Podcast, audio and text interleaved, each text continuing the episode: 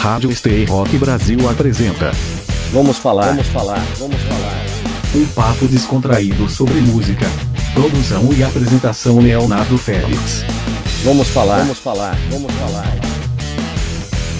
Stay Rock Brasil! Fala galera, eu sou Leonardo Félix e esse é mais um programa Vamos Falar aqui na Stay Rock Brasil Rádio Web. Toda quarta-feira às 8 da noite, com reprise quintas-feiras, 4 da tarde, você confere um papo descontraído sobre música. Você pode entrar em contato comigo através das redes sociais, arroba Félix de Souza, Facebook, Instagram e Twitter. Esse programa também tem versão ao vivo no YouTube, toda segunda-feira às 9 da noite. Acesse e se inscreva, youtube.com Léo Félix de Souza. E se você perder as edições aqui na Stay Rock Brasil, não tem problema. Você pode procurar no Spotify e na Deezer. O meu convidado de hoje tem um currículo invejável no pop rock nacional. João Penca e Miquinhos Amestrados, Léo Jaime, Telefone Gol, O Front, Lobão os Presidentes, Kid Abelha atuando como produtor musical e também como baterista. Esse é Cadu Menezes.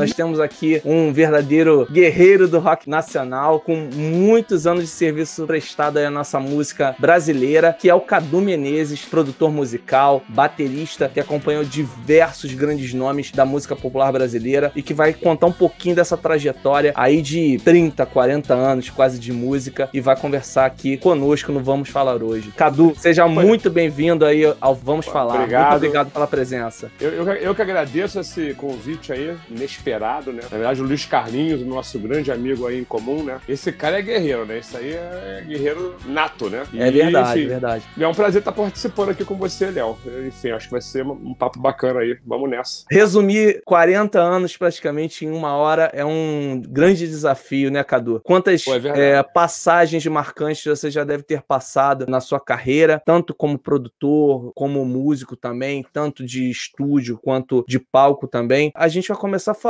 do início. O que te motivou a, a ser baterista? O que, que te cativou desde o início e quando que surgiu a bateria na sua vida? Bem, cara, eu era muito garoto, assim, na escola tinha... Enfim, na, na minha época existia aula, aula de música, né? Na, na escola você tinha um... Dentro, dentro do currículo você tinha aula de música e eu, mesmo assim, sempre gostava muito da parte de batucada, né? E assim, eu era um garoto que batucava em tudo que é lugar, né? Na minha casa, na hora de almoçar, jantar na mesa, enfim. As, as histórias que minha família me conta que, que eu conheço são essas, assim, eu sempre tá batucando. E eu tinha um primo, meu primo Zezinho, José Augusto. Ele é um cara que ele é mais velho que eu e era um cara que sempre aparecia. Ele morava em Brasília, eu morava no Rio de Janeiro, nasci no Rio. E sempre que ele aparecia, ele aparecia como uma novidade aqui no, no, no Rio. Né? Ele veio de Brasília passar férias aqui. E aí uma vez ele chegou tocando flauta, e aí eu fiquei, nossa, eu tinha 8, 8 anos de idade, mais ou menos. Pô, quero tocar flauta. A flauta doce, que é aquela mais básica que o cara que vê fica até com medo de ficar com medo do instrumento. e fiquei afim de, de começar a ter aula de flauta. E minha tia, que me criou, né? Perdi meus pais muito cedo, minha, tia, minha tia, irmã do meu pai, né? Ela me levou pra ter aula com 9 anos e eu resolvi, ah, resolvi pedir de aniversário entrar numa aula de, de, de música. E meu primo nessa época tava tocando violão. Eu resolvi que eu pô, ia tocar violão, né? Aí cheguei na escola de música, né? Em Copacabana, uma, uma escolinha num prédio comercial. E aí minha, minha, minha tia fazendo a minha inscrição na, na, na, na- escolinha, né? Pra tocar aula de, fazer aula de violão. Cara, comecei a ouvir um som de batera. Porque eu bateria, moleque, cara, enfrentando nas, nas salinhas assim, cheguei numa sala, abri a porta, tinha um cara tocando violão, um senhor de idade, assim, um senhor não, devia ter mais novo do que eu atualmente, mas era um senhor pra mim naquele momento, tocando junto com, com um aluno na bateria e tal, e tava tocando uma bossa nova. Até me lembro que tava tocando Wave. E aí eu fiquei ouvindo ali e tal, pô, eu achei uma bateria, voltei na secretaria falei pra minha tia, falei, ah, eu acho que eu quero ter aula de bateria em vez de violão. E eu me lembro da minha tia falando, é engraçado isso, que é uma lembrança que eu tenho, ela falando se po- poderia trocar de instrumento caso a criança que não sabia o que queria,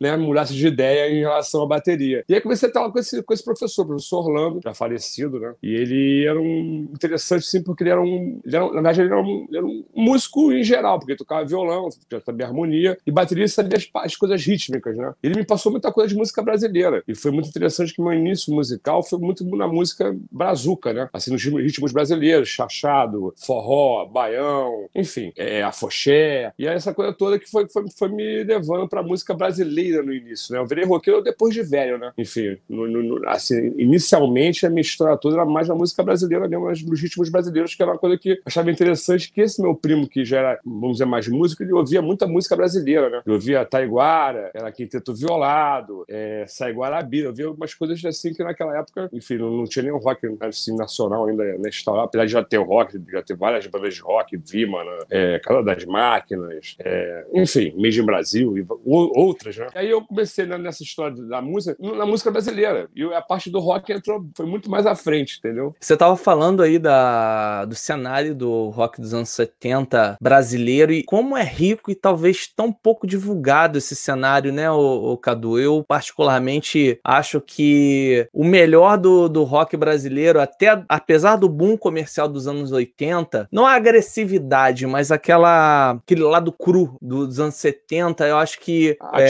falam muito, essência, né? Falam muito no meu coração, eu acho, cara. Ah, eu, no, assim... meu, ah, no meu também. No meu também, porque a, minha geração é uma geração que ouviu essa galera, quer dizer, eu fiz 55 agora, mas eu, eu, eu ouvia isso, garoto. Com 10 anos de idade eu tava ouvindo, pô, já tava ouvindo Vima, cara. Então, assim, é, é a diferença da, dessa galera de hoje, que, pô, eu acho que hoje é tudo muito, muito rápido, né? É muito sem consistência, né? É, acho e tem assim... muita banda que talvez não tenha o nome no, no mercado, o reconhecimento que deveria ter, por exemplo, é, Made in Brasil é uma banda seminal dos anos 70, né? Brasileiro, pois, que pois é. talvez não tenha o devido espaço. Você falou de Casa das Máquinas. É, Rita Lee, talvez desse meio Tutti tenha Frutti, sido, não, tenha é. sido a melhor, mais sucedida, mas a fase do Tutti, lógico, Tutti, Tutti Frutti é fenomenal. Entradas e bandeiras, fruto proibido. E sem é... falar também dos mutantes, né?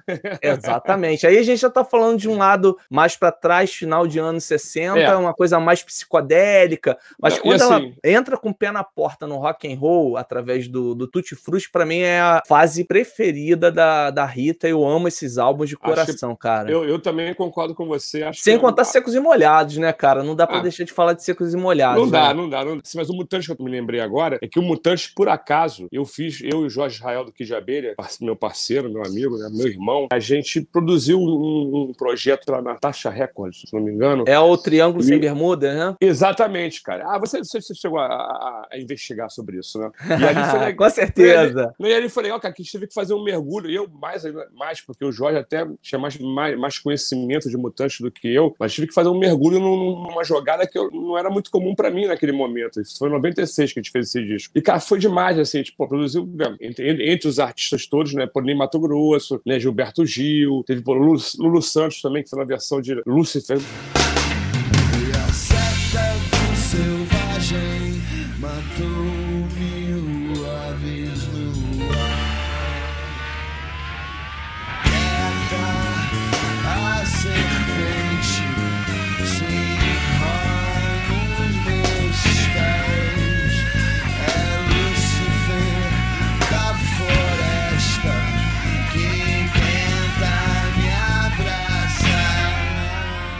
E é um projeto que ninguém conhece também, porque, enfim, naquela época ali, não, não, foi, não, não foi um projeto que teve dinheiro investido, como hoje em dia precisa fazer, né, para poder dar certo, né, investimento, investidor. Enfim, é um, é, poucas pessoas conhecem, mas procure no YouTube que eu sei que tem algum, alguma coisa lá, chama Triângulo Sem Bermudas. E, ah, de repente, rola um relançamento digital aí, enfim, para perpetuar esse legado, né? Porque hoje, através pois da é. plataforma digital, é, é o grande manancial que a gente tem para poder obter essas informações, né? Pois é. Grandes exatamente. clássicos estão sendo relançados aí para que novas gerações acompanhem, né? Agora, o Cadu, hum. você teve essa primeira experiência, como você falou, desde a tua infância e foi cativado desde cedo pela bateria e logo na sequência as bandas dos anos 70. Qual o grande baterista dessa época, talvez dessa tua primeira infância, primeiro contato com o instrumento, né? A bateria, que foi a tua principal influência, inspiração? Cara, eu vou te falar, é engraçado, porque essa pergunta vai cair na resposta de todo baterista, né? É o John Boa.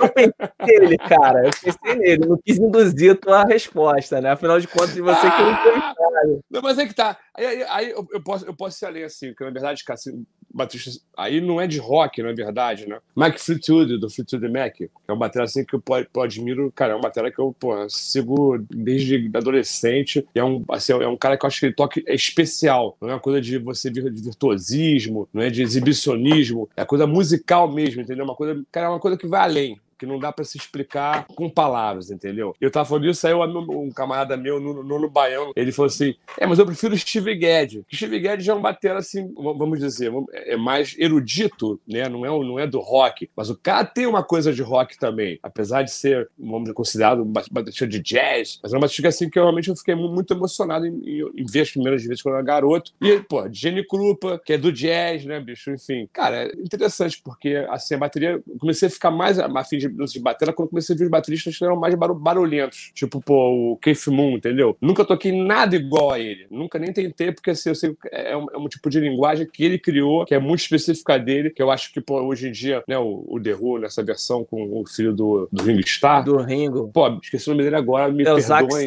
Exatamente. Então, cara, assim, é, chegou bem próximo, mas era uma linguagem bagunçada que só ele entendia e que a gente, porra, depois entendeu como é, do, que, do que significava onde ele chegar e nós admiramos muito. Inclusive, eu quero mandar um abraço pro Serginho Mello, baterista que toca com o Lulu Santos, do The Voice Brasil, que ele é fãzaço de The Who, ele sabe tudo, ele conhece tudo, vai me sacanear, vai falar, pô, tu não lembrou nem o nome do batera, bicho. Falei, pois é, mas essa vergonha vai ficar guardada da por cima.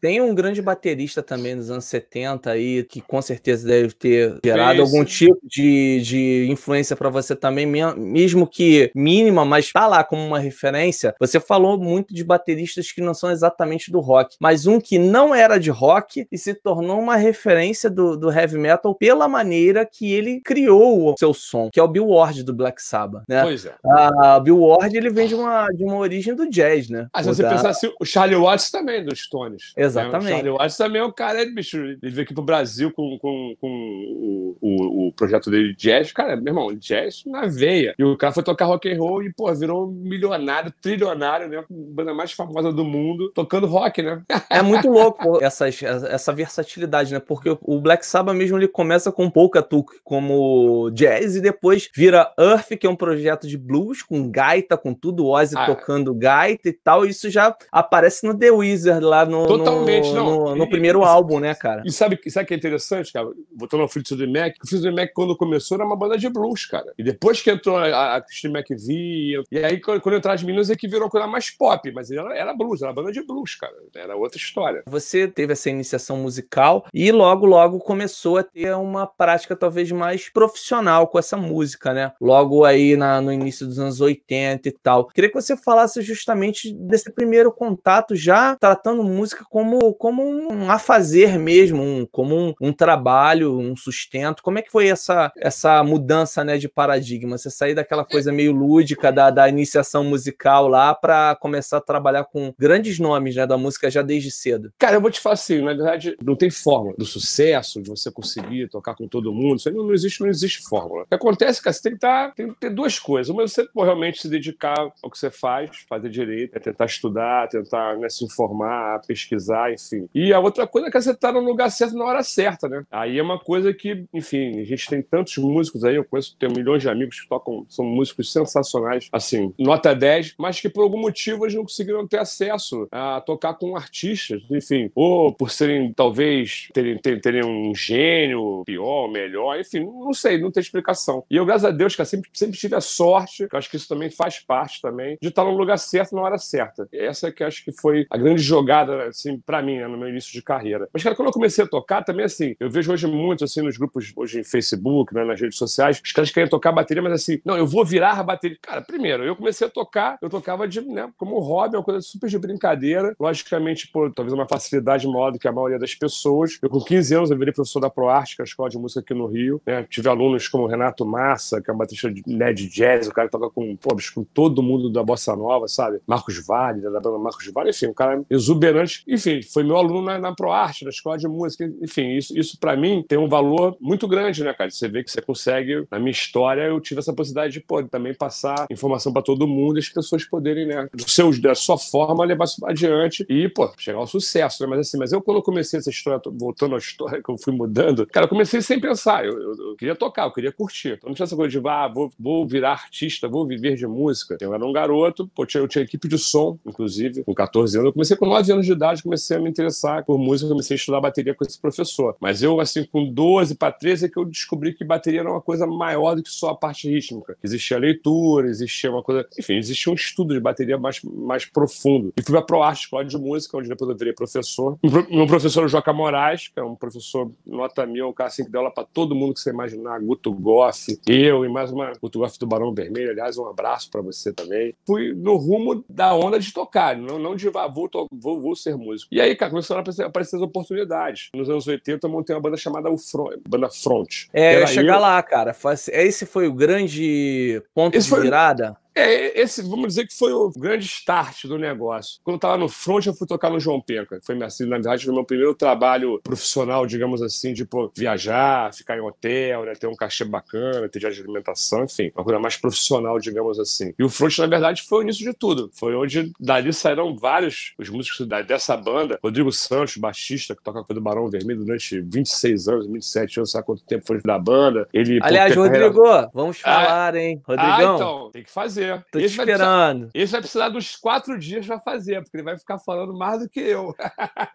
Dá para fazer. E o Rodrigo é um caso à parte, né, cara? Porque o Rodrigo dá para fazer capítulo Barão, capítulo. Lobão. É, Lobão, capítulo. Front. Front, capítulo livro. Um de, capítulo... Calde Police lá com o Barão. É, exatamente. Cara, um, uma passagem da vida dele que eu acho espetacular e bato palmas, que é o trabalho que ele faz de educação sobre dependência dependência química, que é um Não, trabalho isso é, isso é espetacular, é sensacional. Isso é sensacional. É, junto às escolas, enfim, a juventude. Cara, palmas para você, cara. Não, e gente, você estiver gente, disponível, pode e chegar. Tem, e a gente tem vários amigos, né, que, assim, que na verdade ele ajuda de alguma forma, né, dando um, um, um caminho, né, dando um, né, pra pessoa poder sair dessa parada aí, né, cara? Isso aí, né, bicho, a gente já viu que não dá não, né, cara? E além disso, o mais importante, rubro negro igual a mim. Ah, não, cara, você não faz isso não. Faz isso não, cara. Tamo junto, irmão. A entrevista acabou de acabar, porque, cara, Rodrigo Santos, atualmente, lá no meu WhatsApp, no nosso WhatsApp, ele só manda coisa do Flamengo. E eu não aguento mais. Vamos falar, vamos falar, vamos falar.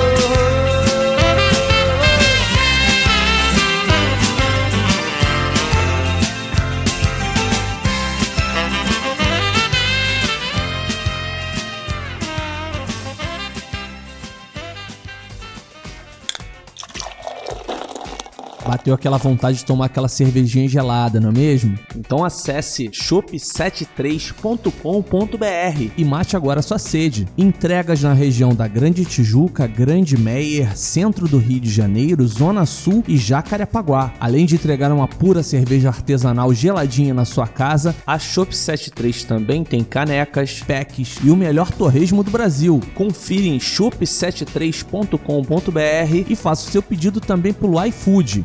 shop73.com.br. Você está ouvindo. Vamos falar. Vamos falar. Vamos falar. Vamos voltar ao tema, vamos voltar, vamos voltar, vamos voltar. a falar sobre música, que é Agora, aqui a nossa é... missão de hoje. Mas, voltando ao front, cara, o front é Vamos lá. Banda... De volta história... ao front. É, a história, a história é curiosa, porque o front, na verdade, foi a junção de duas bandas que eu tinha, entendeu? Eu tinha uma banda chamada Dial, que era eu com... Eram, du... eram duas baterias, entendeu? Tinha o Nani Dias, guitarrista nessa banda, outro baterista nosso amigo era o João, João Jacques, o baixista era o Felipe, e tinha um cantor chamado Beto. E aí, cara, a gente tinha essa banda, enfim, um dia eu fui fazer a banda, fui fazer um show com essa banda banda, e a outra banda que já chamava Front, que era uma banda de um cantor chamado Robson. A verdade, a história é engraçada, vou tentar resumir. O Ricardo Palmeira, irmão do Der, Ricardinho Palmeira, guitarrista, estava na ordem dos músicos do Brasil. Aliás, eu nem sei se esse negócio existe mais, mas eu sei que existe porque eu tive que pagar agora para fazer o Rock in Rio. A gente tocou agora no Rock in Rio na última edição, e o Rock in Rio é todo correto em relação às leis, né? Mas o Ricardinho foi no AMB, tava lá, e apareceu um cara que era empresário, dizendo empresário de um cantor, e queria montar uma banda. Era um cara, cantor baiano, um cara da Bahia, queria montar uma banda. E o Ricardinho, pô, me procurou e falou, pô, cara, tem um lance de um cantor pra gente fazer, é, eu acho que é música autoral dele e tal. Eu falei, pô, vamos lá, vamos ver qual é. E aí, cara, a gente acabou montando uma banda pra esse cara, e a gente foi, começou a ensaiar, e montamos essa banda. E esse cara, que era o Robson, ele resolveu arrumar um,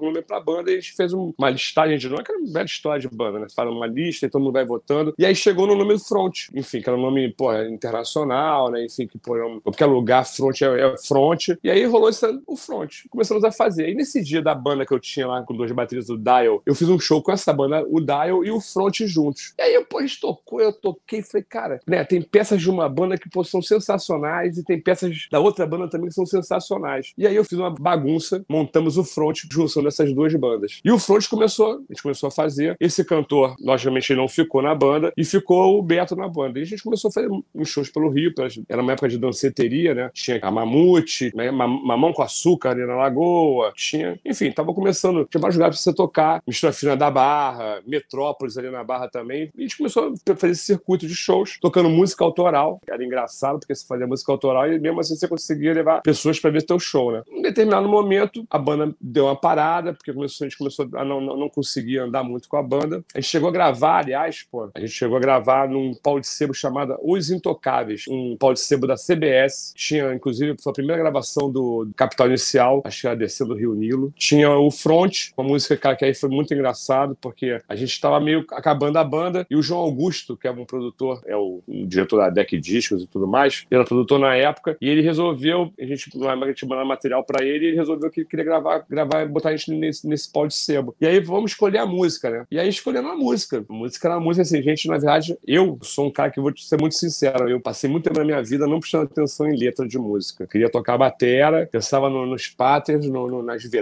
pensava. Então, para mim, o cantor é um cara ali que, pô, infelizmente eu precisava dele para fazer algum sucesso, para fazer uma música não instrumental. E aí, cara, aconteceu o seguinte, cara. O cara escolheu uma música chamada Dodói, que na nossa, assim, era uma música que era, era engraçadinha, e a música, cara, mas a música era ridícula, assim, era uma coisa. A letra era, assim, a, a levada, a música em si, a música era maneira, mas a, a letra, cara, pô, assim, deixar, você me deixou Dodói. Então não dá pra você ter um refrão numa banda de rock com a música falando você me deixou Dodói. E aí ainda tinha assim, a gente ainda viajava, eu viajava pra você falar, não, pô, cara, a gente vai vender esse negócio lá pra, pra, pro, pro Band-Aid, pra, pra, pra, marca de, de curativo, porque tinha o nosso do Dodói, que era um bonequinho. Não, a gente vai ganhar muito dinheiro com esse negócio. Já pô, pensaram, não. no momento da composição, já pensaram no Merchan, né? E aí não tinha o Rodrigo, daí não tinha o Rodrigo Santos, não. Quem tocava, quem tocava baixo era o Bruno Araújo, que foi baixista do, do Lobão. Da Legião, né? Da Legião Urbana, enfim. Isso é um, é um baixista amigaço meu também, meu irmão. E a gente tocava junto. Só que o Bruno foi fazer um curso no exterior e foi aí que entrou o Rodrigo Santos na história. Mas Legal. E é aí que eu vou chegar, dando mais um salto na tua história, falando do momento que vocês passam a tocar com o Léo Jaime. Como é que foi Ah. essa. Ah, antes disso, antes de chegar o Léo Jaime, a dúvida que não quer calar. Pra galera mais nova que não conhece. Hum. O que seria o pau de sebo? Ah, eu falei, pode ser meu aniversário. Pô, desculpa, cara. Pode ser uma, é, é uma coletânea. É uma coletânea com várias bandas, entendeu? Em vez de ter uma Tinha muito só, isso, né, nos anos 80, Tinha muito né, isso, tinha muito isso, tinha muito isso, tinha muito isso. E assim, Tinha eu os participei. compactos também. Eu participei de várias, né, cara? Participei do Cinema 2, uma banda com o Fábio Fonseca, tecladista, mais o Torquato Mariano no- na, na guitarra, o Bruno Araújo, que tocou no front também. A gente tinha um- uma banda chamada Cinema 2, que a gente gravou um sucesso na época chamado Não Me Iluda. Então essa música ficou estourada um tempão, assim, primeira nas paradas na época.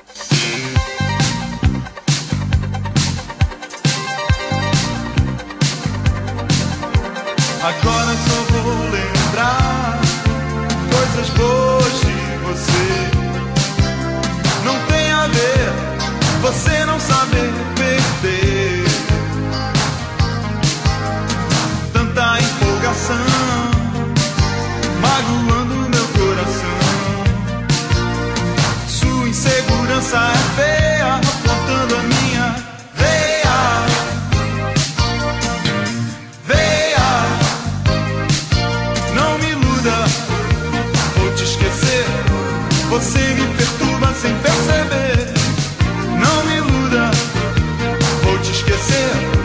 Você me perturba sem perceber.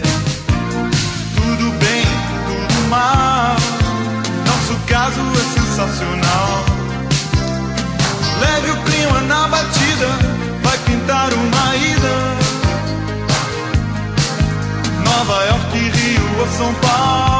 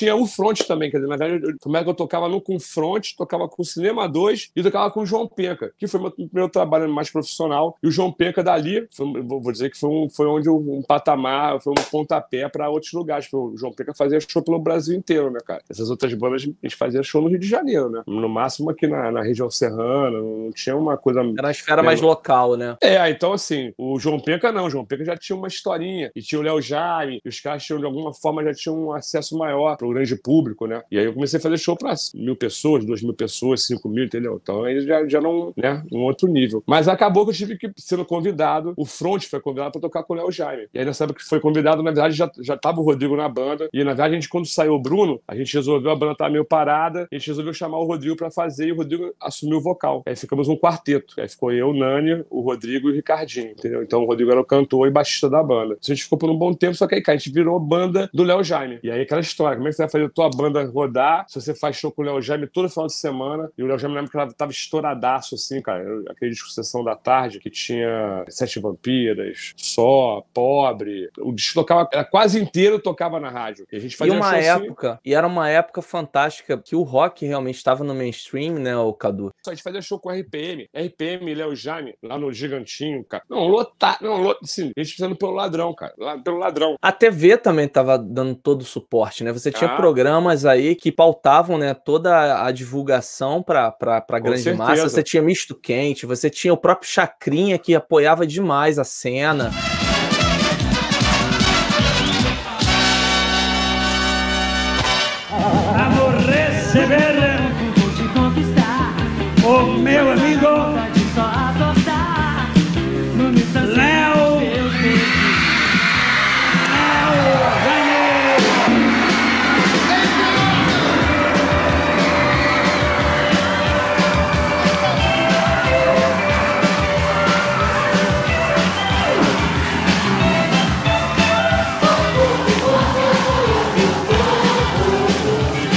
Você Totalmente. tinha outros total. programas também em Total. outras emissoras, né? Pô, tinha o Perdidos, Perdidos da Noite do, do Pô, do do programa Faustão, original do pô. Faustão, né? E a bolinha também dava, dava espaço Pode pra crer, galera. pode crer, pode crer. pode Entendeu? crer. Então, assim, era uma época de ouro mesmo nessa, nessa questão do rock como um- uma peça de mercado, né? um produto, né? Tava ali em Ah, evidência. tinha, tinha, o prog- cara, tinha um programa do Billy Bond, cara. Cara, era um programa sensacional, era BB Vídeo. Aliás, esse show, o BB Vídeo, que é a história daquele festival que teve no Chagemo da Lagoa. Todas as bandas do rock nacional, naquele momento ali, tava o boom. Aquilo ali, acho que é 86, cara, assim, tava bombando. Aí tinha aqui de abelha, Léo Jaime, tinha RPM, tinha Legião Urbana. Cara, todo mundo tocou nesse, ne- ne- nesse evento. Acho que foi dois dias ou três, não me lembro. Histórico, O? Charles Gêmeo da Lagoa, histórico. E aí tem aquela história do Abelha, que foi sendo do Leone, do Abelha. Eu tocava com o Léo Jaime. Eu jamais, ali naquele momento ali, eu jamais imaginei um dia tocar com o Abelha. Jamais. Te mostrei aquela foto hoje, é engraçado, porque assim, aquele momento ali, eu não passava nem, nem de longe eu ser o batista do de Abelha. Em algum, algum dia, e ainda mais produtor. Quer dizer, então isso aí, cara, a história é muito louca, porque nesse dia que a gente foi tocar nesse evento, e eu te contei, vou contar aqui, a história é famosa, quem não conhece, o pessoal mais jovem não vai saber da história, mas o Leone, baixista, tocava no Kid Abelha, era baixista do Kid Abelha, né, eu- eu- oficial. Nesse dia foi o dia da famosa pandeirada, que tem uma história que e rolou, eu não sei exatamente qual é a versão, porque cada pessoa conta a sua, a sua verdade, né, e como é verdade, ninguém é dono da 100% dela, né, A gente- ninguém, então se eu contar vai ser do meu jeito, cada um vai contar, mas enfim, foi o dia da pandeirada, que foi o dia que o Leone saiu do Abelha, e engraçado porque a foto que eu mostrei hoje pro, pro Léo foi a foto do, da música que a gente tocava na época, tava estouradaça, aquela Fórmula do Amor, uma música do do Léo Jaime, onde a Paula, Paula Toria, cantava um trecho da música junto com o Léo. encontro a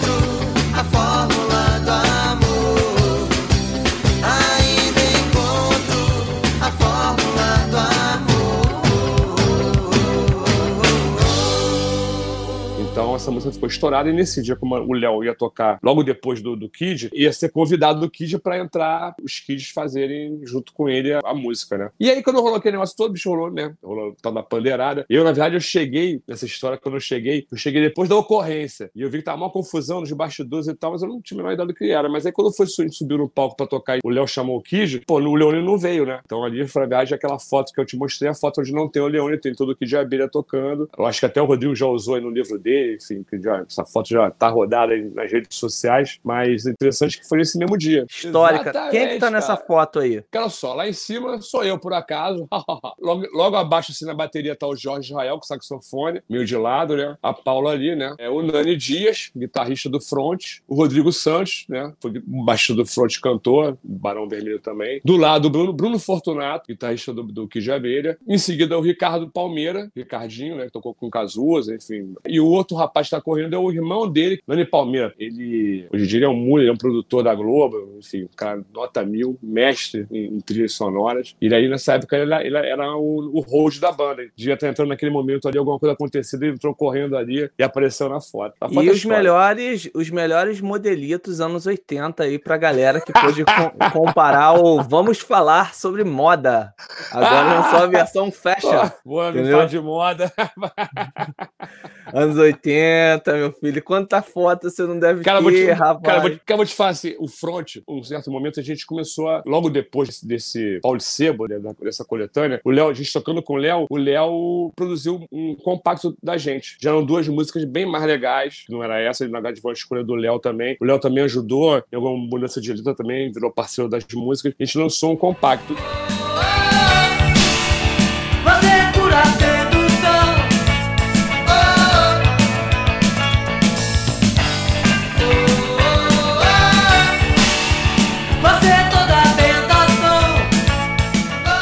E nesse compacto, cara, tinha uma música chamada Olhos de Gata. E essa música a gente começou a correr atrás por conta própria. A gente começou a fazer muito contato pessoal de rádio. O Mimê, na época, era, era jockey, acho que era da Rádio, da rádio Transamérica ou da Rádio Cidade. Não me lembro exatamente. Desculpa aqui se eu estiver errado, mas era Transamérica. E aí, a gente começou a fazer contato, a galera via nosso show, se amarrava pra caramba no nosso show. Realmente a gente tinha assim, uma pegada, uma performance ao vivo diferenciada da, da, da, da nossa galera naquele momento ali, entendeu? Então, a gente ganhava muito por isso, né? Eu sempre fui um cara meio presepeiro, né? Subia no banquinho da bateria, pulava, rodava, enfim. A galera ficava amarradona, né, bicho? Aliás, hoje em dia, quando eu não, eu não faço tanto por causa da idade, né? Mas o pessoal me fala, pô, mas ele não vai, subir, não vai subir no banquinho, não, cara? Vai subir no banquinho. Eu falei, pô, cara, se tu trouxer um guindaste aí, eu dou uma subida. Você tá falando da moda. E eu lembrei, cara, que o Front, a gente começou a fazer muito programa de televisão em canais né, alternativos, não na Globo. Na Globo a gente não conseguiu fazer o Chacrinha. Aliás, eu não fiz o Chacrinha, cara. Eu, eu cheguei a fazer uns playbacks, naquela época a gente fazia muito playbacks. Né? Num ginásio aí, em qualquer clube desse do, do subúrbio, tocava lá, que tá cantando, fazia playback, só que a gente tinha que fazer 10 playbacks pra fazer um Chacrinha. Porque a gente tava fazendo o oitavo playback pro Chacrinha, o Chacrinha faleceu. E aí a gente acabou não Ah, fazendo. rapaz. Acabou que eu nunca fui. Mas enfim, mas nessa época a gente fazia programas tipo Caravana do Amor, do Alberto Brizola, que a gente fazia várias vezes era na Bandeirante, fazia direto. E a gente tinha uma roupa engraçada. A gente chegou a fazer Xuxa na TV Manchete, cara. Aquele palhaço carequinha. Cara, vocês ninguém conhece esse negócio do carequinha, mas carequinha era um palhacinho, um palhaço bacana pra caramba, da minha, da minha juventude, né? Enfim, que o cara tinha um programa na Manchete. A gente também fez algumas vezes também, e a gente ia tudo com uma roupa meio menudo, sacou? Era tipo assim, uma roupa meio, meio todo mundo meio parecida, uma roupa camuflada, uma, era meio verde, outra vermelho. Cara, isso era engraçado. E acabou de falar, eu perdi o vídeo disso, cara. Um dia eu fui ver, negócio de vídeo, vídeo cassete, VHS, também ninguém sabe o que, que é. Era uma fita que você gravava num negócio pra você gravar imagem e áudio. E aí minha, minha- a minha esposa pediu um dia eu ia fazer, eu ia fazer o programa Amor e Sexo lá da, da Fernanda Lima, que eu fiz junto com o Léo Jaime, isso nos anos 2004, 2006, sei lá quando é que foi. E aí, pedi pra ela gravar. Aí ela botou pra gravar, gravou na, na fita que tinha, pô, a gente tocando na Xuxa. Caramba, na Xuxa é sensacional. A Xuxa dançando com a gente, cara. Fazendo perninha pra um lado, perninha pro outro. Cara, surreal. Isso aí, um dia eu, te- eu- eu já tentei procurar, não tem lugar nenhum, cara. Mas se eu achar esse negócio, cara. Aliás, quem tiver, cara, eu compro por qualquer dinheiro.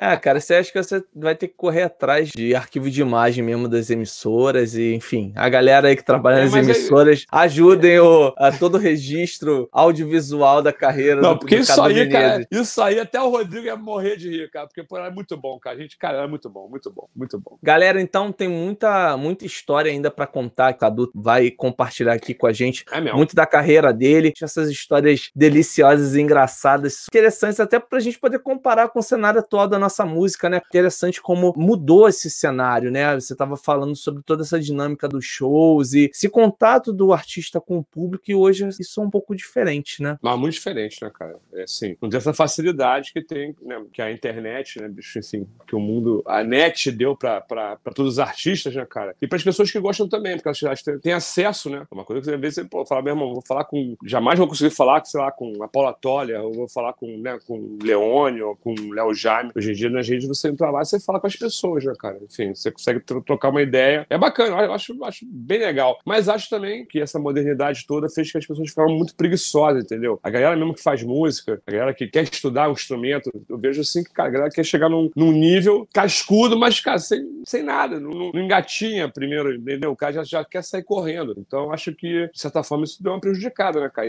Mas é, é isso aí, acho que vai, vai, vai girando, cara, vai girando. E é o que eu falo, cara. Eu, eu tenho 55 anos hoje em dia, né? 40 anos de profissão, vivo de música, essencialmente de música, não faço nada além de música. Lógico que eu não, assim, não vivo só de bateria, eu também produzo, né? Sou engenheiro de áudio também, né? Técnico de Pro Tools, enfim, faço minhas edições, mixo em casa, gravo em casa, enfim, então tudo meio em cima da música. Mas eu digo que, cara, a galera tá muito preguiçosa, cara. A galera tá, pô, ninguém quer sair tocando em um, em um, é tipo assim, aquela, aquela fórmula mágica, né? Aprenda a tocar em dois meses. Pô, cara, você não vai tocar em dois meses nada, cara. Você, você vai fazer barulho. Barulho você vai fazer. Agora, tocar não é, não é isso, cara. E tem que pesquisar, cara. As pessoas, cara, outro dia na boa, tem gente que não conhece o Rolling Stones, mas conhece o Mick Jagger. Porque o Mick Jagger é pessoa pública, né? Mas a pessoa às vezes nem sabe que o cara é um cantor de uma banda. Cara, sabe assim, gente, pô, pelo amor de Deus, né, cara? Vai, vai, vai pesquisar, né? É, a galera tá, tá louca, né, bicho? Você fala de banda, fala Led Zeppelin. Led Zeppelin? O que é Led Zeppelin, bicho? Ah, Zeppelin? Não, não, não, cara. Led Zeppelin, banda de rock. E a galera não sabe o que, que é. Não, não... Lógico, eu tô falando assim, dando um exemplo até esdrúxulo, mas eu já vi gente falar que não conhece Led Zeppelin também. É eu bizarro, viajo muito pelo né? Brasil todo, cara. Bicho, eu vejo, eu vejo como é que é. Mas aí, mas conhece, mas conhece bandinha moderninha, entendeu?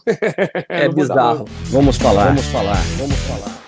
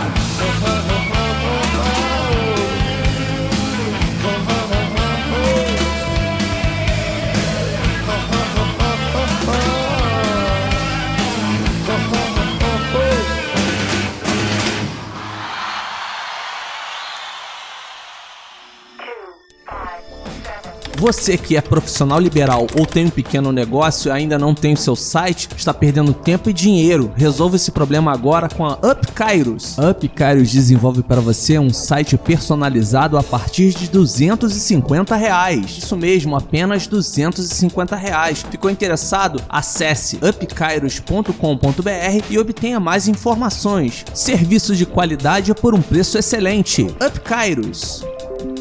Você está ouvindo. Vamos falar, vamos falar, vamos falar. Antes de a gente entrar do, no próximo capítulo, que acho que é um dos capítulos mais aguardados dessa história aqui hoje, é o Rock in Rio 2 com Lobão. Todo mundo quer saber os detalhes dessa história, desse show Cara.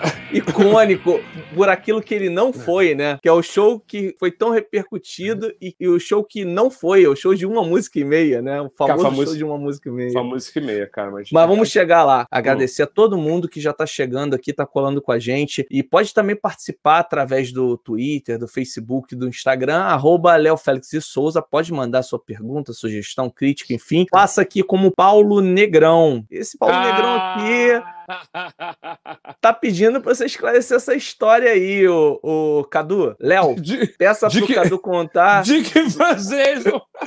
sobre essa, É essa gig É aí isso? com, com o Dick. Cara, Von, isso é da- demais, cara. Isso é demais, cara. Cara é... Só você mesmo, Paulo Negrão, pra lembrar disso. Ele acrescentou aqui, ó. O falou? Falou que é de mijar de rir essa história. Então compartilha Cara, com a vou- gente vou- aí, cara. Eu vou contar a história, então. É o seguinte, cara. Pô, a gente, eu estudava no colégio, eu estudava no colégio. Eu estudei São Vicente de Paulo quase a minha vida inteira, mas depois que eu saí do São Vicente de Paulo, que era uma, uma escola que, né, que tinha um, um grau de, de. Era mais difícil de estudar, entendeu? E eu comecei a virar músico, tive que sair de lá e fui para um colégio chamado ADN. Já extinto, nem existe mais. E lá no colégio, cara, tinha um amigo nosso. Na verdade, todo o recreio era eu, Cláudio Dalsberg, que é um tecladista, pianista maravilhoso, um cara cascudo. Né, o Dudu Fênix junto com a Adélia Fischer, um cara super nota 10. A gente sempre na hora do recreio ia conversar sobre música e tal. Aí vinha outro rapaz também, outro amigo nosso, o André, André Carneiro, baixista da, da Fernanda, Fernanda Abreu, aliás. Um abraço pra você também, meu querido. Sempre conversava de música e tal. E tinha um cara lá que sempre chegava no meio da, da nossa conversa na hora do recreio e falava assim: tudo, tudo ele conhecia. A gente tava falando, pô, falando, sei lá, do Chicoria, Spain, não sei o que lá, bicho, pô, falava do Al Jarreau, falava, enfim. Quando o cara entrava e falava, não, porque eu tenho o disco, pô, eu não sei o que lá. Cara, um dia, pô, o cara já tá de saco cheio do cara, meu, todo dia o cara indo lá na, na, na hora do recreio, enchendo o saco. Aí eu falei pros meus amigos, galera, olha só, quando eu falo nome aqui, cara, vocês vão falar que vocês conhecem, beleza?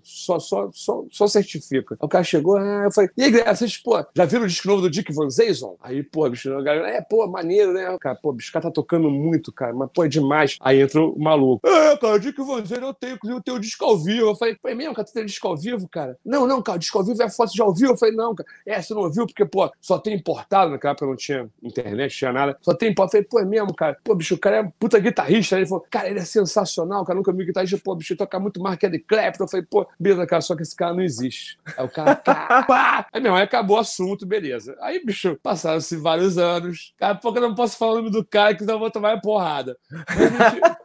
Num trabalho que eu estava fazendo, tinha um camarada, amigo nosso, tocava com a gente, que um dia, pô, eu falei, soltei na van, papo de van, sempre na van tinha um de sacanear, todo mundo sacanear, eu mandei, eu tava lá no primeiro banco lá na frente, falei, e aí, galera? Pô, cara, e aquele solo? Porque nesse dia o cara tinha feito o solo, falei, pô, e aquele solo do Dick Van Zayson, cara? Aí o cara, pô, Dick Van Zayson? Eu falei, é, cara, o cara toca, não vou falar primeiro, toca a mesma coisa que você toca aí. Porra, meu irmão, o cara toca, pô, já viu o cara tocando? Ele tocou com o Elton John, é aquele careca, não sei o que lá, bicho, eu falei, Pô, bicho, é mesmo? Eu falei, É, conheci o cara num, num free jazz que teve aí no festival. Eu falei, pô, não, esse cara não existe não, cara. O cara, aí virou uma piada. Aí virou uma piada, nesse negócio da piada. Aí todo mundo, toda vez que chega em algum lugar, tu quer sacanear alguém, tu fala, e aí, cara, tu já viu de novo do Dick Van?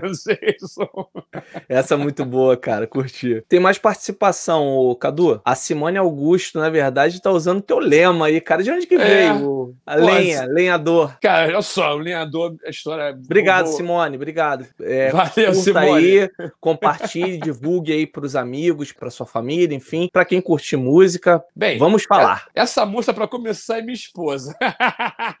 Ah, legal, bacana, cara. Família que tá unida também na música. Pois é, né? mas é o seguinte, cara, é, o lenha, o lenha, na verdade, veio do lenhador, né? Na época do Orkut, do falecido Orkut, criaram uma, um, não sei se era página, era um canal, como é que chamava aquilo lá, cara? Eu. Comunidades. Isso, comunidade. Cadu Menezes, o lenhador. Aliás, cara, ela é, é- é- é uma grande amiga minha, né, cara, bicha, assim, ela criou porque foi o seguinte, eu, era- eu comecei a ser endorse de uma marca de baquetas que eu sou até hoje, que é a Liverpool. E essa moça foi lá no dia dia e foi assistir um show meu lá no Ibirapuera do Kid. E quando acabou o show, eu uso uma técnica de bateria que se chama rinshot, que você bate na pele e no aro. Então aquilo ali você vai, vai destruindo a baqueta, né? Vai, vai saindo, dependendo da baqueta, do tipo de madeira, ela vai saindo umas farpas, enfim. E quando acabou o show, ela chegou lá, olhou no chão e falou: caramba, cara, quanto, quanto, quanto pó de madeira, parece um lenhador. E aí ela criou, entendeu? E aí, cara, ela criou essa, essa, essa página, E essa pegou, né? E pegou. E aí ficou. E aí, cara, quando começamos a. Eu comecei a fazer um. Enfim, já não tava mais no Abelha, o Abelha tinha, tinha parado e tal. Eu comecei a tocar com o Rodrigo, né? Carreira solo dele. O Barão tava parado também. Produziu o primeiro disco do, do Rodrigo junto com ele. E aí a gente começou a fazer shows e tal. E, cara, a gente começou a precisar. A gente começou a fazer um lance em trio, que era só eu, o Fernando e ele. E como o lance do lenhador, né, bicho? A gente falou, ah, cara, vamos botar os lenhadores, né? Porque pô, a gente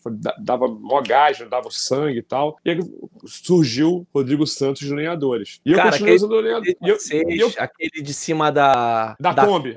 cara, aquilo é genial, cara. É muito bom, né? É muito, muito bom. bacana É genial, aquilo é genial. É genial. Vamos falar, vamos falar, vamos falar.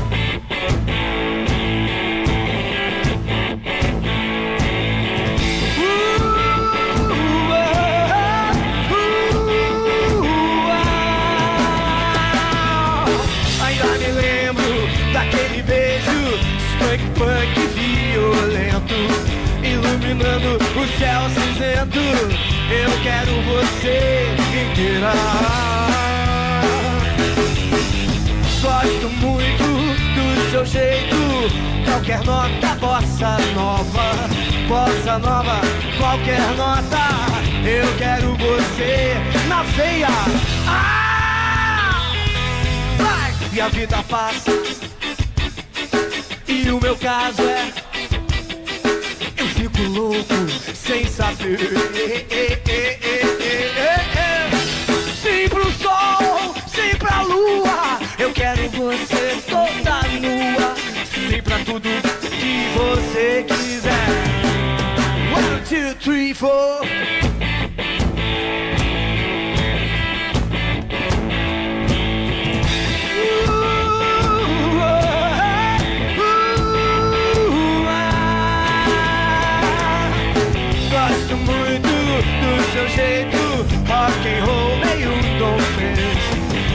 and roll meio nonsense.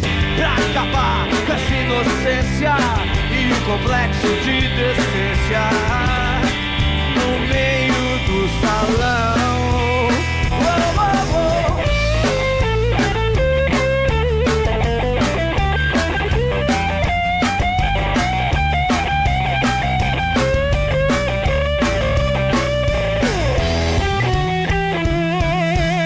E a vida passa o meu caso é Eu fico louco sem saber Sim pro sol, sim pra lua Eu quero você toda nua Sim pra tudo que você quiser Hoje é festa, hoje é festa na floresta. Toda tribo ateia som, toda tava ateia sol. Só tomando água de coco, infeliz de quem tá triste. No meio dessa confusão. Oh, oh, oh. Tchê, tchê, tchê, tchê, tchê, tchê, tchê, tchê, tchê, tchê, tchê, tchê, tchê.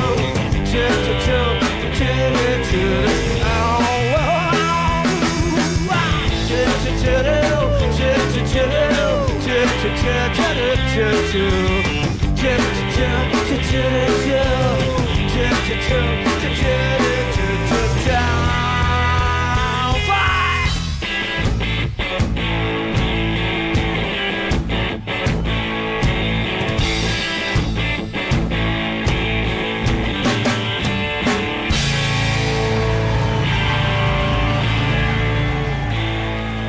aí, quer dizer, aí ficou do lenhador e eu comecei a gostar. No início eu não gostava, não, porque assim, eu achava aquela uma certa grosseria, tipo, pô, o cara, é, o cara é grosso. Mas depois eu comecei a curtir, comecei a falar, cara, comecei a assumir mesmo o lenhador. E é lenhador, o lenhador. e mais uma participação aqui, incentivando vocês aí a também estarem aqui conosco, participando do, Vamos Falar, através do arroba Leo Félix de Souza, no Twitter, Facebook e Instagram. O Bruno Rezende, esse aí eu conheço de longa data, Cadu, conheço há pelo É. menos uns, pelo menos uns Abraço, 15 anos. abraço, Brunão. Ou mais. Abraço. Ah, é? Bruno mandou um abraço aí pro Cadu. Cara, brigadão pela força aí, divulga Isso pros aí. amigos. Esse aí estudou comigo, cara. Fez jornalismo comigo. Que Esse aí maneiro, é que maneiro. parceiro. A gente se reencontrou e coisas boas da vida, né, cara? Reencontra É gente isso que, aí, que é isso marca a aí. tua vida positivamente, né? Pô, Grande isso é abraço, sensacional. irmão. Isso não tem preço. Abraço.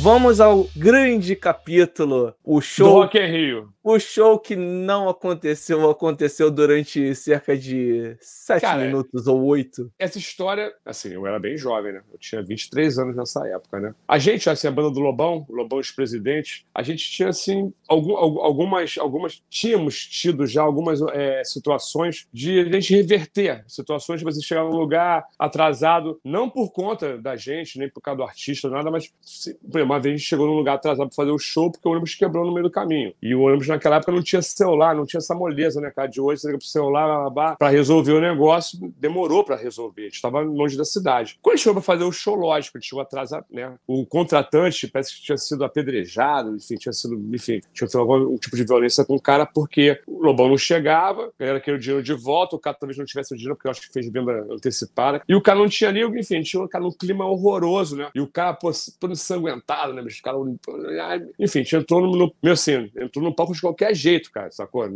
Outros estavam tentando montar, tomando opção de lata de cerveja, enfim, clima meio, né, hostil. E a gente entrou no palco, cara, aquele negócio, um lugar cheio, né? Um clima meio, meio baixo astral, né? Meio pesado, eu jogando coisa no palco, e foi parando. E a gente começou, a, né? Começou a surtir o efeito show, a galera amarradora. Enfim, no final foi um puta de um show. A galera ficou amarradaça, ficou até o fim, bis, triso. E a gente achou que essa situação também do Rock in Rio, a gente fosse conseguir fazer a mesma coisa durante aquele momento que a gente entrou no palco. Pensava, ah, jogaram pedra, jogaram, não, jogaram, não tem nada de garrafa, nada disso, até porque o Rock in Rio não tinha, eles não, não, não eram bobos de botar isso e deixar ninguém ter uma arma na mão. Então eram copos de plástico, na verdade, aquele copo, copo mais resistente, e foi um copo desse, essas coisas estavam jogando no palco, e foi um copo desse que acertou o Lobão, né, cara? Mas assim, o Lobão eu quero voltar antes, porque assim, o Lobão, quando a gente viajou pra Luiz, assim, isso é minha versão, é o que eu acho, é a minha verdade, tá? Vou deixar bem claro aqui pra depois ninguém falar, ah, pô, ou então o João, o Luiz, que é pô, meu brother, cara é um cara que me ensinou tudo, assim, eu sou grato. Mas eu acho que, assim, aconteceu uma coisa, cara. A gente, quando viajou pra Los Angeles pra gravar o disco dele com o Liminha, lá, cara, tava estouradaço o Guns N' Roses. Guns N' Roses era, era, era, era, era o auge, era assim, tudo que é lugar, todas as rádios,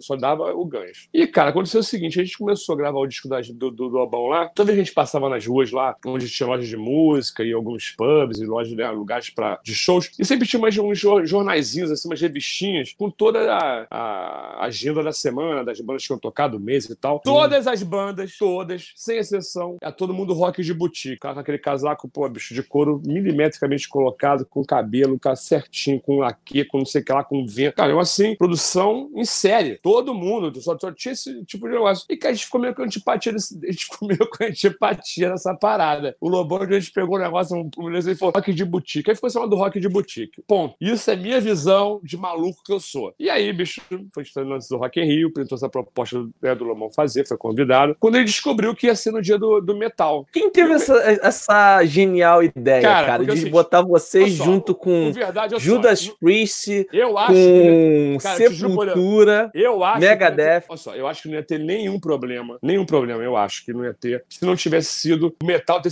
ter sido al- alvo do Lobão durante meses que anteci- ante- anteciparam o, o- o evento. Pô, bicho, Lobão ficou com a nossa cabeça do rock de boutique. E, não, e realmente, vamos lá. Aí vamos. Posso falar agora? Metaleiros não fiquem putos. Mas, cara, tinha um ar de boutique mesmo, cara. Neguinho tinha, pô, tinha caixa de monitor que não tinha falante, que era ventilador pro cabelo do cara ficar vo- numa boa. E eu vi isso de perto. Não, não adianta ninguém me falar que não, mas, cara, é um pouco também, sacou? Afinal, e faz parte. E ao mesmo tempo faz, assim, na minha opinião, faz parte do show. O show é isso, cara. Tem pirotecnia, tem não sei o que. O show é isso. O show tem que fazer. É isso que tem que ser feito. Agora, assim, eu acho que não era a questão de ficar sacaneando, mas o cara, na visão dele, ficou né, ali em cima, até que chegou na véspera do Rock in Rio, estava ensinando na casa do Lobão, lá na Estrada das Canoas, e a gente, ele marcou um, um almoço no, no, numa churrascaria que tinha embaixo da, da, da Estrada das Canoas, a gente foi lá almoçar, ou jantar, não me lembro, depois do ensaio, e aí ficou meio que querendo não fazer o Rock in Rio. E aí, a garotada, né, eu, o Rodrigo, né, a gente, né, a gente pô, super, né, falando, pô, cara, a gente lembrando do show, desse caso que eu contei, que a gente chegou e conquistou, a gente falou, cara, a gente vai chegar lá, a gente vai arrebentar, irmão, não se preocupa. A gente, aí o Lobão, né, bicho, logicamente montou um show todo em cima de um repertório mais,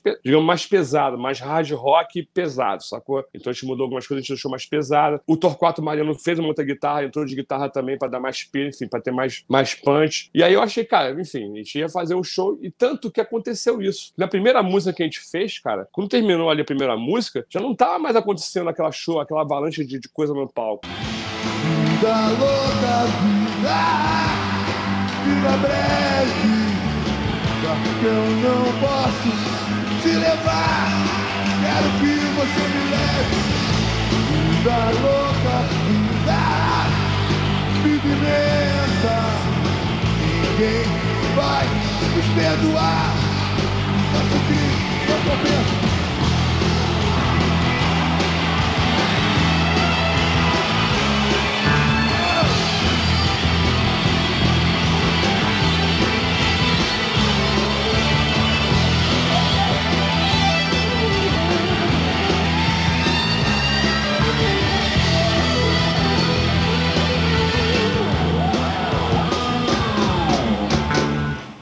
Um copinho desse duro, de longe, que aí veio, cara, me lembro disso até hoje, eu fecho o olho, eu lembro. Parecia um, um torpedo, né? Aquele negócio vindo devagarzinho, pá! Aí bateu na mão, na braça da guitarra e na mão dele. E aí machucou. E aí, meu irmão, ali acabou. Aí acabou legal.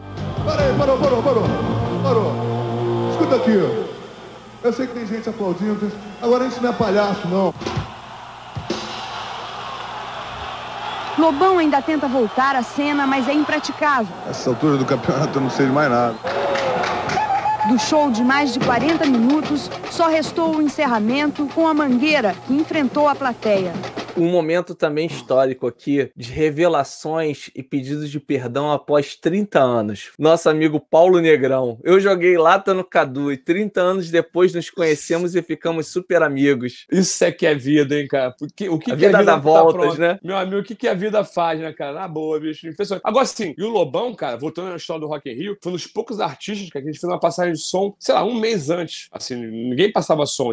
Nessa época não tinha só de chegar de manhã cedo, que nem foi dos outros que eu, que eu, que eu participei. Você chegava de manhã cedo, fazia antes de, antes de qualquer, quando abria o, o lugar, você passava o som. Mas naquela época não tinha muito isso. Então, cara, na verdade, a gente passou som, foi uma das poucas bandas que passou som. E a gente tinha um esquema lá que era sensacional. Cara, na verdade, cara, deu tudo, foi tudo dando errado. Né? É, é, é, não era pra ser. O que aconteceu? A gente fez um ensaio um mês antes, sabe quanto tempo antes, lá no, no, no Maracanã. Não tava toda a estrutura montada ainda, mas já tinha um palco. E esse palco a gente tinha feito com, com, com o Lobão, Hollywood Rock, um ano antes, eu acho, um ano ou dois, enfim, tinha feito. Tinha sido um sucesso com a bateria da Mangueira. Entrando a bateria da Mangueira no, no, no, no final do show, né? No lugar da música e tal, entrada da bateria da Mangueira. E entraram 20 ritmistas no Hollywood Rock e foi um sucesso. O negócio foi, irmão, apoteótico. Assim, foi até gravado o disco ao vivo, que chama Ao Vivo do Lobão. Cara, o negócio vai ser uma apoteose. Esse foda. disco é muito bom, cara. E aí aconteceu o seguinte: no Rock in Rio, maior, lugar maior, pô, vamos fazer com 40 ritmistas, né? Vamos fazer com o dobro. E aí ia ter uma passarela, um palco, meu irmão, é um negócio espetacular. E aí nesse dia, quando a gente estava indo lá pro Maracanã, não sei como é que acho que era, era rádio de comunicação, não sei o que era, alguém avisou lá pra, pra galera não, que estava embarcando para ir lá pro Maracanã que o, havia um problema no palco, nos palcos das outras bandas e que tinha mudado a, a configuração do palco do, do, Lobão e de todas as outras bandas. O que aconteceu? Os palcos pareciam que tinha uma coisa de, ro de rodas e o palco do Guns, que era que ia fechar, não ia poder andar, ou do Judas Priest não ia poder andar, enfim, algum desses palcos aí deu uma travada e aí os palcos foram montados, cada artista um à frente do outro. E aquele palco gigantesco que a gente estava amarradão, e a gente estava no camarim antes, pô, Sepultura tocando, meu irmão. Meu irmão, o, o camarim tremia. Na boia. Blá, pá, Meu irmão, a gente lá no camarim falando, porra, meu, pegar essa galera vai ser foda. E nem imaginando que nós seríamos agredidos com, com coisas no palco, como nosso amigo Paulo Negrão fez, né? A gente não imaginava isso. Imaginava que a gente ia chegar lá, talvez, pô, tivesse uma vaga, alguma coisa, mas eu mesmo não imaginava de forma alguma. Cara, quando a gente entrou no palco, vamos lá, tá na hora, bababá, a gente entrou, cara. O palco tinha se transformado num mini palco. Tipo assim, devia ter uns 6 metros de profundidade. O praticava da bateria virou um negócio surreal, virou assim, uns 3 metros de altura. Pra entrar, não tinha, não tinha é, escadinha pra entrar. O meu host me deu pezinho pra eu poder subir na bateria. Isso voando papel higiênico molhado. A minha bateria, depois, quando chegou em casa, enfim, cara, fui ver, tá, parecia papel marchinha, cheio de papel higiênico molhado, ninguém jogava, meu irmão. Ninguém jogou muita coisa, cara. E na primeira música, quando foi acabando, eu falei, pô, agora a gente vai conseguir, pô, né, conquistamos esse público, vamos nessa, meu irmão. Aí aconteceu essa história e parou. E aí saímos do palco. E nisso, né, no camarim, aquela chora, volta, não volta, volta, não volta, volta, não volta, porque tem coisa de contato e tudo mais. Resolveu-se, vamos voltar. Quando nós voltamos, andando pra entrar no palco, uma parede de seguranças, os caras gigantes, irmão, impedindo a gente entrar no palco. E quando a gente olhou assim, cara, pra dentro do palco, não tinha nada mais. Já tinha tirado tudo da gente. Não tinha nada, nada. Nem um flor de nada. E aí, cara, não vai rolar mais. E aí tem uma história, vai bater na mangueira entrou, porque aí a galera falou, cara, então vamos mostrar aqui quem é que manda aqui, depois a gente vai mostrar. Ninguém passou por cima de segurança, entrou no, no palco, aí tomaram mais, mais, mais papel higiênico, né? Mais vai, enfim, cara. Aí foi aquela história lá que todo mundo já conhece. Cara, vou te contar uma situação muito curiosa, cara. O porteiro, um dos porteiros aqui do prédio que eu, que eu moro, o cara. foi... Não, cara, ele foi um dos, desses seguranças aí, cara. Ah, é? Ele tava nesse show. Eu falei, eu vou entrevistar o Cadu Menezes. Você lembra aquele show do Lobão? Ele sempre me fala desse show ele do tava Lobão. no palco? Ele tava no palco? Ele Será tava que... no palco, cara. Ele que tava maneiro. no palco. então ele me eu... barrou a galera. Ele sempre me conta desse aspectos desse Rock in Rio e, e falou sobre esse show né? Aí eu, eu falei, ó, fica ligado que eu vou entrevistar o Batera que tava Pode lá tomando copinho. Agora, agora, agora, agora sim, o que, que, é engraçado, quer dizer, é, é, o destino, né? Esse mesmo Rock in Rio, eu, eu consegui tocar no Rock in Rio 2, um show inteiro, porque eu, eu tava fazendo a direção musical e tocando bateria com o Léo Jaime, no show dele que foi no dia com a, Lisa, com a Lisa Stanfield e o Jorge Marco, a gente fez um puta show, cara. Teve os miquinhos também que entraram pra fazer participação. Foi um legal, negócio legal. sensacional. Quer dizer, lavei minha alma porque, cara, realmente bicho botou ir pro Rock in Rio, tocar uma música e meia, né? É zoeira. Deixa eu aproveitar e mandar um abraço pro Wagner, cara, que tá sempre acompanhando Abração, o, o Wagner. canal. Wagner é, é, fechamento. Esse daí é um cara muito bacana. Pode crer, pode crer. Seguinte, a gente tem mais participação agora pelo Facebook, o Cadu. O Eduardo Manda. Guedes elogiou aqui, cara. Sensacional a entrevista. Também fiz parte dessa história. Sou desse tempo. O Cadu me fez lembrar de todos os fatos da época. E ele complementa aqui, ó. O Léo, peça pro Cadu falar da passagem do Kid Tour acústico. É, justamente aí a gente vai dar um salto para falar do Kid. Na verdade, foram dois acústicos, né, cara, que você teve participação importante, né? É, cara. Teve o, me o meio desligado, que é a até um tanto quanto diferente, até mais despretensioso naquela febre de acústicos MTV que a gente já tinha aqui no Brasil. Deus, por favor,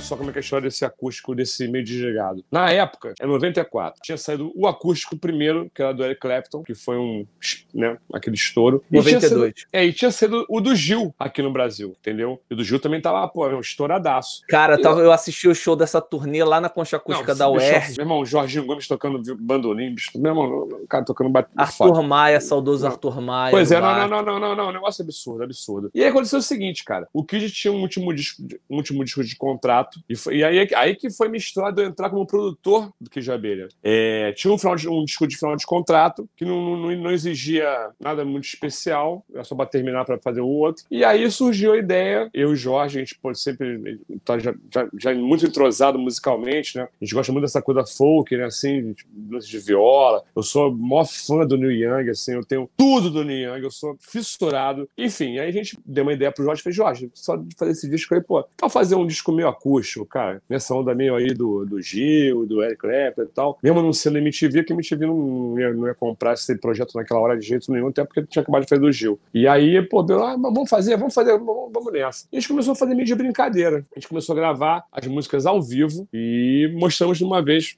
pro, pro, pro, pro diretor, o diretor artístico da, da, da Warner, né, Paulo Junqueiro, e ele se amarrou, falou, mete bronca aí, vamos fazer. E a gente fez, cara, e na verdade tinha música pra caramba. Tanto que muitas das músicas que depois ficaram no, pro disco, pro acústico MTV mesmo, foram sobras dessa época. A gente já tava meio, muita coisa já engatilhada, que a gente já tinha ideia, já tinha até uma coisa meio, meio formatada. E, bicho, na verdade, esse disco meio desligado foi um disco que depois ele foi aos poucos rolando, rolando. É um disco que acho que ele vendeu um disco duplo de. Ou foi platina, ou, ou é, foi. Ou, ou eu sei que foi porque eu tenho, eu tenho até o disquinho aqui, mas acho que ele foi até mais, ele andou, andou bastante, cara. É um disco muito bom mesmo. Aí o Kid Abelha, cara, foi o primeiro disco que eu fiz do Kid Abelha e deu muito certo. Logo em seguida, rolou o disco é, Meu Mundo Gira em Torno de Você, que é um disco que foi gravado em Teresópolis, na casa de campo do, do Jorge. Jorge tem uma casa de campo lá sensacional. E a gente levou o equipamento todo pra lá. Na época que a gente tinha os ADATs e tal, não, né, não era nem Pro Tools, enfim, uma coisa mais até obsoleta hoje em dia. Mas a gente foi pra lá e gravamos esse disco lá que deu,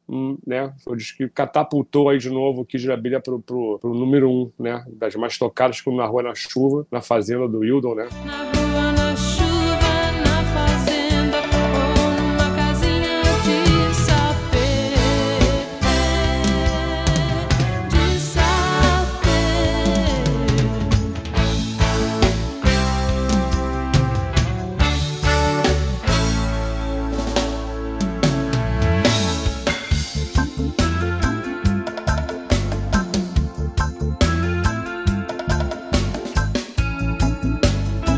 Grande amigo nosso aí, o cara nota 10, esse aí, pô, Tem um abraço, abraço. Te Amo Pra Sempre também, que foi um sucessaço, né, Pô, cara? não, desse é- álbum, né, cara? É desse álbum também, cara, é, é assim, e essa música, cara, assim, foi, foi, foi importante pra caramba pra esse, pra esse momento de mudança do que já veio no, no- no patamar, né, dentro do, do sucesso né, no, no Brasil. Cadu, a gente não pode deixar de falar da tua parceria com o Rodrigo Santos, que vem de muito tempo. Você citou no início do programa essa parceria desde a época do Front, servindo de banda de apoio pro Léo Jaime. Depois tocou ele é tocou com lugar. você com, no com o Lobão também, enfrentando essa- essas gigs doidas da vida aí. Como é que surgiu Rodrigo Santos Lenhadores? Como é que era? Aproveitava o nome do Rodrigo em carreira solo e aí aproveitou e colou lá Não, a sua cara. marca registrada, não? Não, que é o seguinte, cara, na verdade, assim, a gente, a gente começou a tocar junto muito cedo, né, com uns 14, 15 anos. Foi na época que eu era professor da ProArte, ele tinha uma banda com um outro amigo meu, que toca comigo até hoje, inclusive, o Jorge Valadão, e o Jorge Valadão dava aula de guitarra pra ele. Pô, bicho, é engraçada a história que eu vou contar aqui rapidinho, porque é interessante. Na época, cara, ninguém tinha, não existia nada pra você, assim, de vídeo, ou você no cinema ou você via na televisão. E aí surgiu o videocassete. E o Rodrigo, pô, na família dele tinha mais poder aquisitivo, ele tinha lá um videocassete, pô, um Panasonic, um, um dois, dois volumezinhos assim. E a gente lembra que a gente ia pra lá pra ver vídeo na casa dele, porque o, o, o Valadão me apresentou o Rodrigo e o Rodrigo, eu foi numa amizade ali, falava, vamos lá ver vídeo na casa do Rodrigo. A gente ia pra lá, ficava vendo vídeo, cara. Charlie Chaplin, mas ele arrumou um do Fleetwood Mac, que foi marcante também pra mim, porque é, o som e o- as músicas e tudo mais. E a gente ia pra lá direto. E aí, o baterista da banda do. Tinha uma banda, o Rodrigo tinha uma banda chamada Desritmia. E o baterista dele, o Saeg, Alexandre Saeg, ele começou a ter aula de bateria comigo. E eu comecei a, a- a- frequentar os, os, os, os ensaios na, na casa do Rodrigo. Eles ensaiavam no- numa garagem, que não tinha carro ali, montava as coisas ali. E aí, pô, comecei a ficar meio. Cara, um dia eu comecei a tocar um bongô, comecei a fazer um ali com eles lá, meio brincando. Resumindo, um dia o bater acabou saindo da banda, o, Alexandre, e eu fiquei tocando junto com esses caras. A gente fez, acho que um show, foi um show dois no máximo. E foi o nosso primeiro contato. E o Rodrigo depois sumiu. A gente ficou sem se ver um tempão. E aí, na época que tinha essas, essa, coisa das, danceterias, eu tava tocando lá numa mão com açúcar, uma bosta que tinha ali na, na, na lagoa, tava bombando, bombando, eu tava tocando com o Cinema 2, tocando a, a tal da música Não Me Iluda. E quando acabou o show, pô, tudo ali desmontando a bateria, quem atrás de mim é o Rodrigo. E engraçado, porque quando ele a gente pôde de tocar, né, de, de, de, de tocar, ele, a gente ficou um tempo sem se ver, ele meio, o baixo dele ficou na minha casa um tempo. Então a gente ficou sem se ver um tempão, e aí, pô, o baixo dele ficou na minha casa, ele foi no show, pô, aí, eu falei, e aí, cara, e aí, cara, tem uma banda pra, pô, tem um, tô afim de voltar a tocar e tal, pô, tem uma banda, eu falei, cara, eu acho que tem sim, cara. Aí eu indiquei pra fazer uma audição, logicamente ele passou, pro Eletrodomésticos, que era uma banda que tinha aquela música Chovendo no Meu Chip, foi muito famosa. E ele começou a tocar nessa banda. E eu tava tocando com o João Penca também, nessa mesma época do, do Cinema 2. E resolvi chamar ele. Na verdade, eu chamei ele pra, pra fazer o front, né? Ele entrou pro front. E depois eu chamei ele pra fazer o João Penca. Indiquei ele lá pra galera fazer o João Penca. E a gente começou a fazer. Enfim, a gente virou um baixo, um, uma, uma dupla de baixo e bateria pra tocar com todo mundo, né, cara? Aí o Léo Jaime também depois chamou, né? Enfim, a gente começou a fazer muita coisa junto e abriu um leque aí. Tocamos até no Abelha, né? O, o Rodrigo também tocou no de Abelha. Enfim, a gente começou a fazer muita coisa junto e, cara, a gente tem uma, uma coisa musical muito, muito forte. Desde que a gente começou a fazer baixo e bateria, dupla de baixo e bateria, a gente teve um entrosamento assim, cara, a gente, a gente nem, nem, nem, se olha, desde, sempre foi assim. Isso é aquela simbiose, né, da cozinha, baixo e bateria, Irmão, né? Química que não se explica, que não, né, não tem, não é, não é estudo, né, é uma coisa de química. É o que eu falo, é coisa da energia da música e né, da energia que os caras, quando você junta com uma, uma certa galera. E realmente, cara, esse trio que a gente tinha, que era eu, o Fernando e o Rodrigo, cara, era um trio, bicho,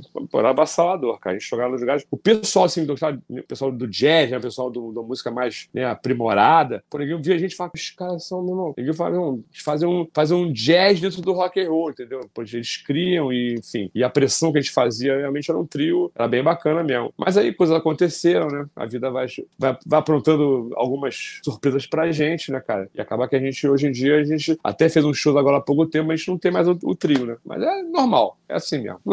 Você tocou, fazer um parêntese aqui, voltando rapidamente a, a tua passagem no Kid. Você tem contato com a galera ainda? Cada um partiu para o seu caminho próprio, né? A Paula tá fazendo os shows, cara, até lembrando a época do Kid, o repertório focado no Kid. É, o Jorge é. Israel tem lá as coisas dele também. Ele, ele Como é que tá isso aí? Cara, ele faz, o Jorge faz muita coisa com saxofone e, e DJ, né? E faz os shows também com banda, que é esse baile do George, né? Que aí, bicho, é um, é um, é um, uma, um êxtase, é um, é um negócio assim muito bom, cara. E a Paula faz o trabalho dela, né? Faz, faz o trabalho solo dela, canta aqui de abelha no repertório, logicamente. Imagina fazer um show e não vai tocar aqui de abelha, o nego vai jogar lata também, vai, vai fazer que nem o Lobão, né, bicho?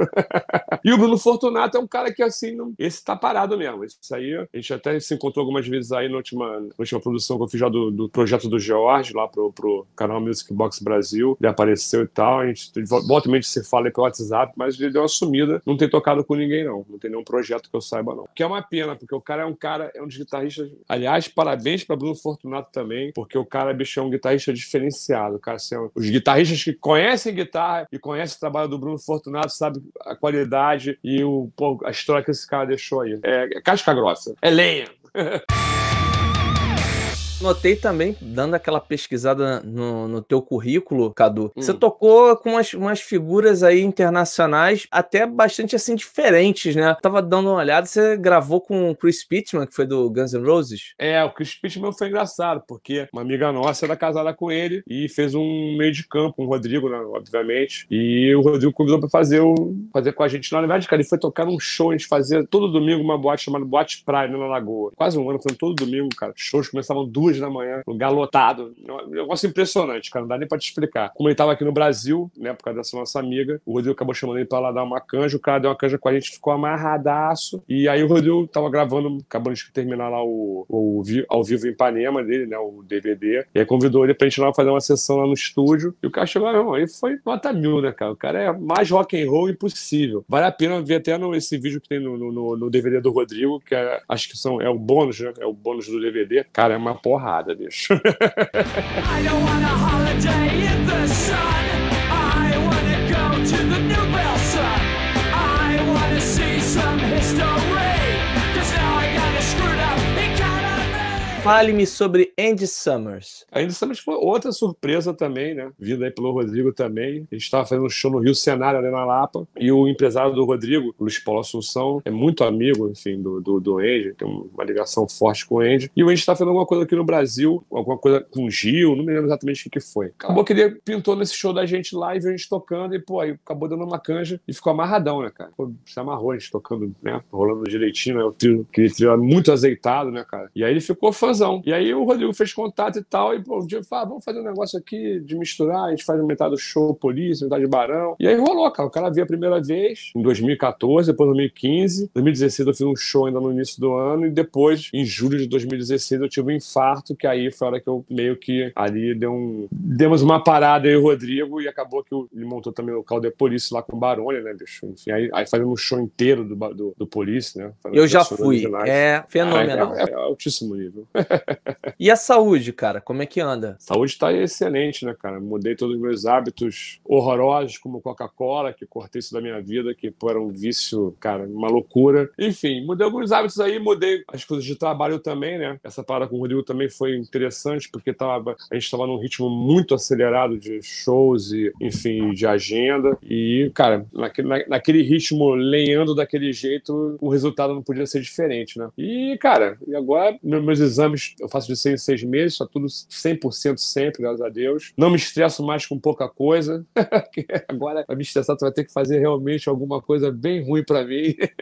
e, cara, vida seguiu e estamos na luta aí, cara, direto. Eu tenho um outro projeto que é o, com o Jorge Israel, né, que é o bairro do George. Eu tenho um projeto chamado Capital Elétrica. Aí todo mundo morre de rir, porque eu falo, cara, a gente faz um sistema de festa rock Brasil, entendeu? Na verdade, a gente, quando, quando que a gente criou esse, esse projeto, tem dois anos, eu criei numa de a gente fazer realmente um tributo, um tributo ao Capital Inicial e ao Aborto Elétrico, que eram as bandas, né, que a gente achou que tinha a ver ali o repertório. Acabou que a gente começou a fazer, cara, e a gente fez a primeira vez, o show deu certo pra caramba, começou a ser indicado. Enfim, estamos indo bem e a gente faz esse negócio dessa festa Rock Brasil. Só música brasileira, né? Só Rock Brasil. Muita coisa que faz parte da minha história musicalmente, né? de Abelha, Lobão, é, Léo Jaime, Miquinhos. A gente faz, faz uma miscelânea total aí e estamos na luta aí direto, cara. Tem meu estúdio, né? Tem, assim, eu faço muita coisa em casa de edição, né? Mixagem, mando, faço né? via, via internet. E é isso. Quem quiser produzir contigo, como é que faz para te localizar aí nas cara, redes sociais, enfim, você... trocar uma ideia contigo? Cara, quem quiser fazer, enfim, qualquer tipo de projeto, mixagem, qualquer coisa desse tipo aí, edição de bateria, edição da faixa inteira, produção, é só me procurar no Instagram mesmo, no meu inbox no Instagram, que eu respondo todo mundo. Que é o aí... arroba Cadu Menezes, tá, pessoal? Exatamente, Cadu com K e Menezes com Z. Posso agradecer? Eu queria só agradecer. Claro! Que, que é importante agradecer. É seu. Bem, enfim, é cara, meus patrocinadores, né? Como pode ver, a camisa April, né? Que bicho aqui com o André Jung, bicho que é o cara que sempre me deu muita força. Quero agradecer também a Torelli, Oscar da Torelli e a Vanessa, por também dar um apoio total para mim, Torelli, Torelli Musical. As baquetas Liverpool, né? Onde eu tenho a minha baqueta Signature Cadu Menezes, o lenhador. Do Aquarium, pô, Aquarium Drumheads,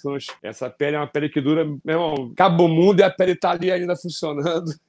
é Pratos Paste, né? Que eu sou, eu tenho uma parceria lá nos Estados Unidos também. Agradecer aqui ao Paulo Negrão, que é o meu representante internacional, na verdade, é o cara que faz todas as minhas, minhas transações lá fora. A Bayer Dynamic, que são os microfones que eu uso também. The Solution também, que é um, um produto para limpeza de pele, de lente, de, de, tudo que você imaginar, cara. É um produto que serve para tudo. E é isso. Eu queria agradecer essa galera toda aí. E tem participações aqui para fechar o, o Vamos Falar. Agradecer mais uma vez a todo mundo que participou hoje. Agradecer principalmente ao Cadu, né, cara? Que, que histórias tão ricas e tão, tão bacanas aqui, desvendando alguns mistérios e segredos do, do rock, né, do B-Rock 80, Pode né? É bem manchete, né, de site sensacionalista, né? Mas enfim. Pode crer. Cara, Cadu, show de bola. Muito obrigado pela tua participação. Muito obrigado por ter aceito de forma tão solícita e tão simpática o nosso convite. A casa aqui tá sempre aberta. Essa galera toda que participou, tem mais gente que eu vou citar daqui a pouquinho antes de fechar. Muito obrigado, Cadu. Eu quero primeiro agradecer a você pelo convite, né, Caio?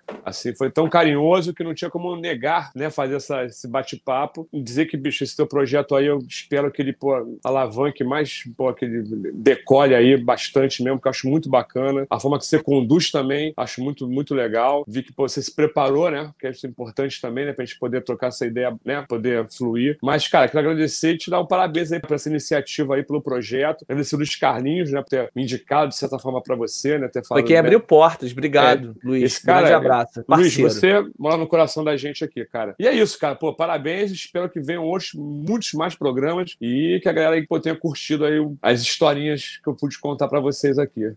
Beleza. Agora a participação do Oswaldo Barreto. Papo incrível, muitas histórias. O melhor baterista da América do Sul. Um abraço aqui de Maringá. Cara. Legal, cara. A gente chegando Porra, a Maringá. bicho, obrigado, cara. Pô, muito obrigado mesmo aí, cara. A gente vai. Vamos nessa luta diária, né? É isso aí. Para fechar, Emanuel Cláudio, meu amigo Cadu Lenhador, o dono da cozinha Por Onde Mais Tocar. Esse aí, esse aí vai tudo que é show. O cara é, é um cara que a gente gosta muito, tem o maior carinho por ele. Obrigado, br- obrigado mesmo aí, Emanuel. Obrigado mesmo, cara. Pô, agradecer ao Emanuel que também, além de participar, se inscreveu aqui no Vamos Falar. Além do Sebastião também, que já participou aqui, o Sebastião Barbosa. O Eduardo Guedes também se inscreveu. Então, pessoal, obrigado pela participação de todos vocês. Galera, não deixem de se inscrever lá no nosso canal, youtube.com.br Léo Félix de Souza. Conto é realmente com a sua participação, com a sua audiência, que o importante é falar de música. Então, vamos continuar sempre. Vamos falar. Vamos falar, vamos falar, vamos falar. Tivemos no Vamos Falar de hoje não uma entrevista, mas uma aula sobre o rock and roll nacional com Cadu Menezes. Espero que você tenha gostado desse programa. Siga-me nas redes sociais, arroba Léo Félix Souza, no Facebook, Instagram e Twitter. Você pode trocar uma ideia comigo também toda segunda-feira, às nove da noite, participando ao vivo lá no youtube.com barra Léo Félix Souza, na versão em vídeo do Vamos Falar. Então eu te espero aqui na próxima quarta-feira, 8 da noite, com reprise quintas-feiras, 4 da tarde, aqui na